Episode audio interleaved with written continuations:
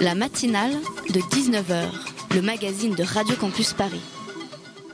Il est arrivé juste à temps dans ce studio. C'est l'heure de monde ce monde ce long pitou. C'est l'heure de C'est- monde ce bon pitou. bah. C'est l'heure du monde ce Allons-y. pitou, vas-y. Allons-y, Erwan Erwan à m'en peine, à m'en peine, à m'en double. Ah, m'en parle pas, qu'est-ce que ça fait chier ces intros à la con, j'ai plus d'inspiration, je suis au bout de ma vie sans déconner, au bout du relot, putain, auditrice Qui non contente d'avoir des fantasmes latents de prostitution, ne ment pas on le sait depuis le film Jeune et Jolie. D'ailleurs, tu n'es pas la seule, hein, quand Badélis, lui, l'a réalisé en te faisant raquer 2 euros pour à la fin t'enculer.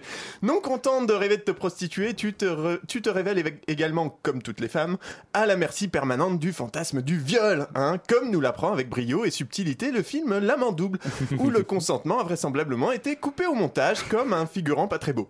Confirmant une fois de plus qu'à Cannes comme ailleurs, les cons ça osons tout, et c'est même à ça qu'on les reconnaît, mon vice. Nous sommes le 31 mai 2017 et un terrible attentat à Kaboul secoue le monde entier. 80 morts, 320 blessés dans un des quartiers les plus sécurisés du pays, à 200 mètres de l'ambassade de France. Et on a... Ah, pardon, pardon, c'est une alerte Le Monde. Ah, un tweet de Donald Trump au cœur de toutes les interrogations. Nous sommes le 31 mai 2017 et un tweet énigmatique de Donald Trump accapare l'attention de tous les médias. Qu'est-ce que le président américain a voulu dire avec ce mot étrange? Kofefe Comment cela se prononce-t-il? Kofefe Kofefe Sbrada l'argent? Le monde entier ne parle que de ce sujet primordial. Et... Ah, bordel, encore une autre. Tsonga perd au premier tour de Roland Garros. Quelle surprise. Nous sommes, nous sommes le 31 mai 2017 et franchement, la pertinence des alertes Le Monde mériterait une chronique à elle toute seule. Bonjour. Ah, l'état d'urgence. Oui, je saute du l'âne complètement. L'état d'urgence en est à sa deuxième saison et rares sont les critiques qui osent élever la voix contre cette série bancale et un brin violente On dit que la saison les 2 c'est du- souvent moins bien. Ouais, bah ouais, clairement. depuis qu'on nous sert depuis les attentats du 13 novembre. Et alors que la lassitude est installée, hein, il semble que les producteurs souhaitent toujours renouveler la série en dépit des nombreuses contestations de l'audience qui trouve ça un poil pesant.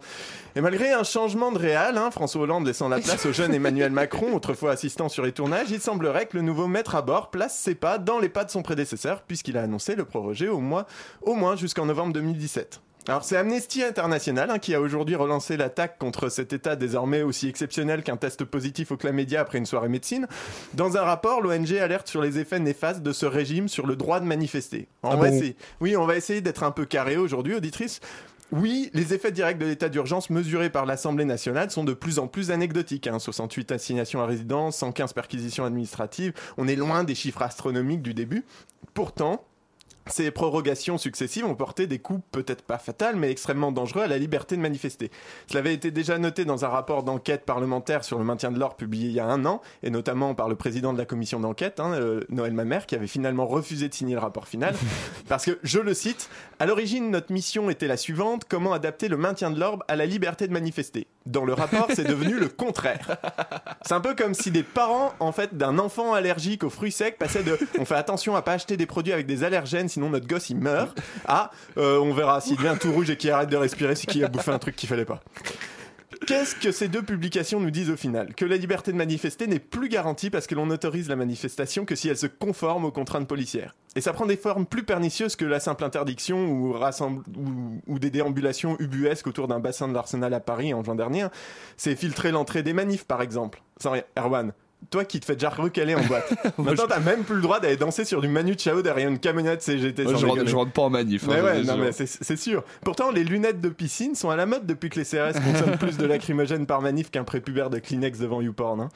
Oui, parce que les- quand les street medics, qui sont les médecins bénévoles qui occupent des, qui s'occupent des manifestants blessés, essaient de rentrer avec du matériel de premier soin, on leur confisque, confisque pardon, en prétextant qu'il fallait pas venir à la manif si on craignait les, les lacrymos. les mecs savent à l'avance qu'ils vont t'en foutre plein la gueule, en fait. Enfin, je pourrais continuer longtemps comme ça, parler des journalistes indépendants qui sont devenus une cible qu'on violente et qu'on intimide, hein, de la généralisation des NAS pour casser le moral et bloquer les cortèges, mais j'ai déjà plus de temps, hein, comme d'habitude. Du coup, voilà, avant de râler sur ces connards de manifestants, renseigne-toi, auditrice, lis le rapport d'Amnesty et réfléchis, un, à ce que cette, euh, à ce que c'est que cette violence légitime, qui la produit, qui la pense, qui l'exécute et dans quel but. Et peut-être, peut-être que toi aussi, tu finiras par demander des comptes à Cazeneuve pour la mort de Rémi Fraisse. Ça aurait été bien de réfléchir à ça avant de voter, peut-être. Qui sait Oui, bah, il y a des élections bientôt. La matinale de 19h,